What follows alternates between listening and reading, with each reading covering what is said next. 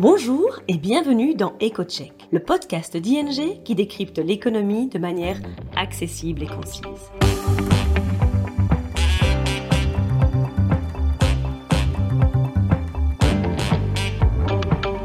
Nos experts économistes se penchent toutes les deux semaines sur le sujet brûlant de l'actualité et on explique les conséquences économiques et financières pour vous ou votre entreprise. Aujourd'hui, votre hôte sera Charlotte de Montpellier, senior économiste chez ING.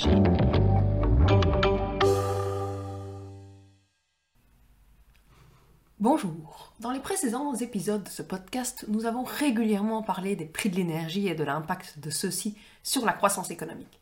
En fait, 2022 a véritablement été une année record pour l'énergie, mais aussi pour toute une série d'autres matières premières, telles que les produits agricoles, le bois ou le métal. Et le choc sur les prix des matières premières en 2022 a été finalement à l'origine de l'évolution défavorable de la situation économique. Le choc s'est transmis à l'ensemble des prix des biens et des services et a fait exploser l'inflation.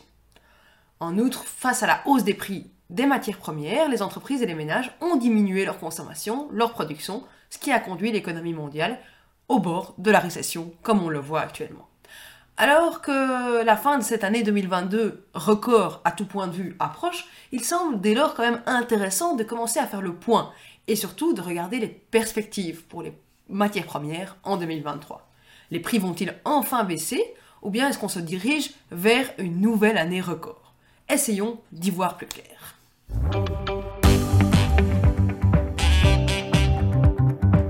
Écoutons maintenant Charlotte et son analyse détaillée. Commençons peut-être par un petit coup d'œil dans le rétroviseur. Rappelez-vous, au lendemain de la pandémie, donc on était encore en 2021, les marchés des matières premières étaient déjà très tendus.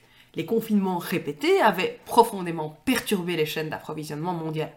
Il était donc devenu plus difficile de se procurer certaines matières premières, ce qui avait entraîné une sérieuse hausse de prix. Et finalement, alors que cette situation-là n'était pas du tout réglée, un autre choc est survenu l'invasion de l'Ukraine par la Russie. Ces deux pays, ben, ce sont d'importants fournisseurs de matières premières, notamment agricoles, ce qui a fait grimper en flèche les prix sur les marchés mondiaux. En outre, ben, on le sait tous maintenant, hein, l'énergie russe est devenue l'arme principale du conflit entre l'Occident et la Russie, ce qui a finalement modifié profondément les flux d'énergie mondiaux. Pour les matières premières, si on regarde dans, dans leur ensemble, c'est clair que la situation a bien évolué depuis le début de la guerre en Ukraine. Alors qu'au début de l'année, il y avait beaucoup de craintes du côté de l'offre du marché, euh, on craignait des pénuries, les préoccupations se sont récemment déplacées vers le côté demande du marché.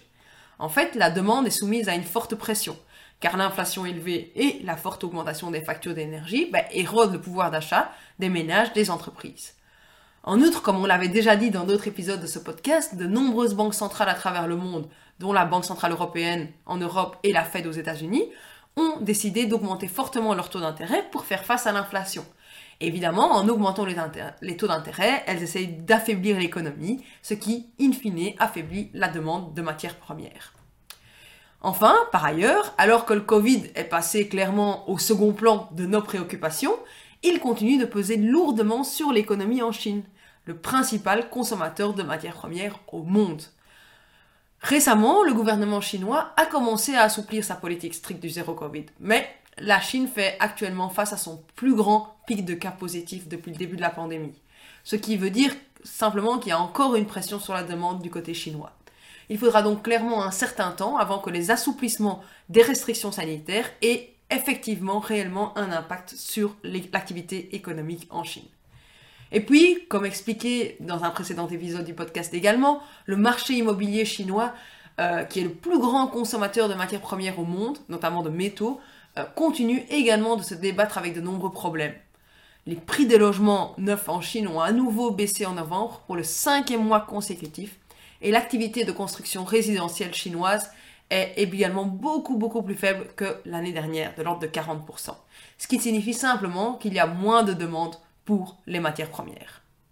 À la veille de 2023, c'est donc globalement surtout le ralentissement de la croissance économique mondiale qui inquiète le marché des matières premières. Il est attendu que l'économie européenne tombe en récession dès cet hiver. Il y a aussi des craintes fortes sur l'économie américaine, Tout ça conjugué à la faiblesse persistante de la Chine signifie que la baisse de la demande exercera une pression à la baisse sur le prix de l'ensemble des matières premières au début de l'année 2023, comme au cours de ce des dernières semaines de 2022. Néanmoins, bien que les risques liés à la demande aient finalement le dessus pour le moment, les risques liés à l'offre n'ont pas complètement disparu. Et en fait, ces risques liés à l'offre augmenteront encore en 2023, ce qui pourrait dans un second temps pousser les prix à la hausse au cours de l'année 2023. Si on regarde plus précisément les différents marchés des matières premières, regardons d'abord le marché de l'énergie en particulier. Ce marché restera très tendu l'année prochaine. D'abord sur le pétrole, un embargo européen sur le pétrole russe est en place depuis le 5 décembre et il va de pair avec un plafonnement du prix du pétrole russe décidé par les pays membres du G7. En pratique, il ne devrait plus être possible à la Russie de vendre son pétrole à plus de 60 dollars le baril. Cela pourrait donc l'inciter à réduire sa production de pétrole, même si à ce stade, peu d'éléments indiquent qu'elle va effectivement le faire, c'est un vrai risque pour l'année prochaine. Actuellement, le plafond reste supérieur au coût de production du pétrole en Russie, donc elle pourrait essayer d'attendre de voir ce qu'il se passe, mais ça demeure un risque pour les prochains mois. Par ailleurs, un peu inquiet finalement de la baisse de la demande, les pays membres de l'OPEP ont décidé en octobre déjà de réduire leur quota de production de pétrole à travers le monde. Tout cela signifie simplement qu'il y aura moins d'offres de pétrole disponibles l'année prochaine et que le marché sera un peu plus tendu. Le prix du baril de pétrole risque donc d'augmenter à nouveau. Du côté du gaz, le marché risque également d'être très tendu l'année prochaine. On le sait tous, le marché européen du gaz naturel a été gravement perturbé cette année, la Russie ayant coupé la majeure partie de son approvisionnement en Europe, ce qui a entraîné une volatilité importante et surtout des prix records, notamment l'été passé.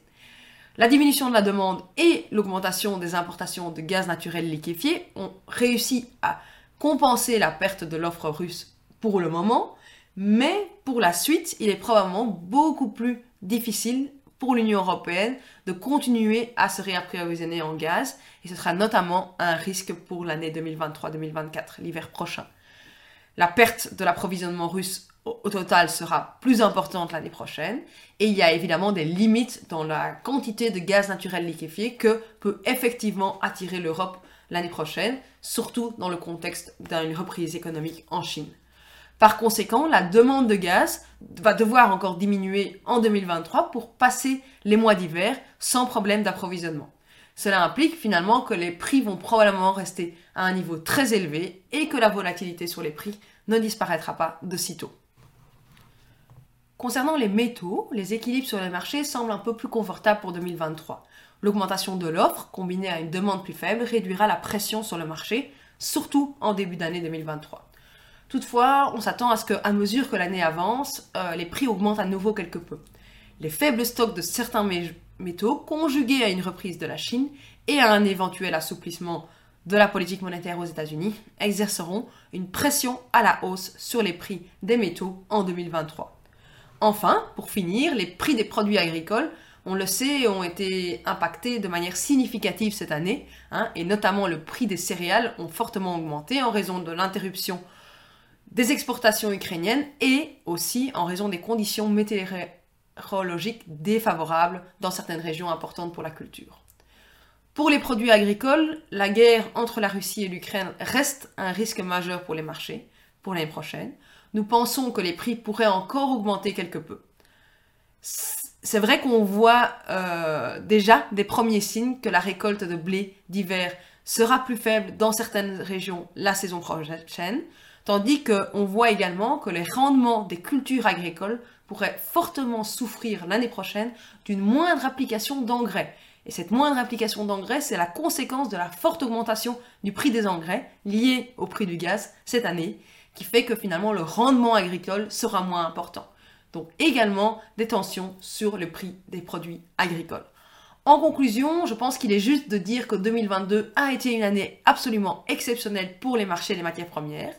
Des facteurs liés à l'offre, tels que des problèmes dans les chaînes d'approvisionnement et la guerre en Ukraine, ont entraîné une très grande volatilité et des prix beaucoup plus élevés. Mais 2023 s'annonce également comme une année turbulente. À court terme, les prix des produits de base pourraient baisser quelque peu, car la demande mondiale se refroidit fortement, mais nous prévoyons que la demande reprendra vers l'été. Si l'on ajoute à cela une offre restreinte, le prix d'un grand nombre de matières premières devrait à nouveau augmenter en 2023.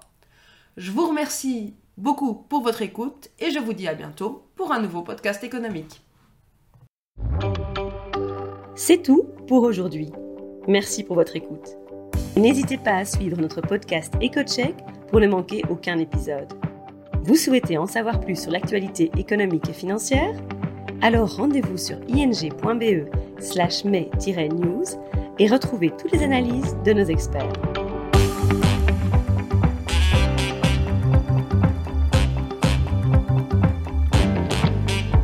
À bientôt dans EcoCheck.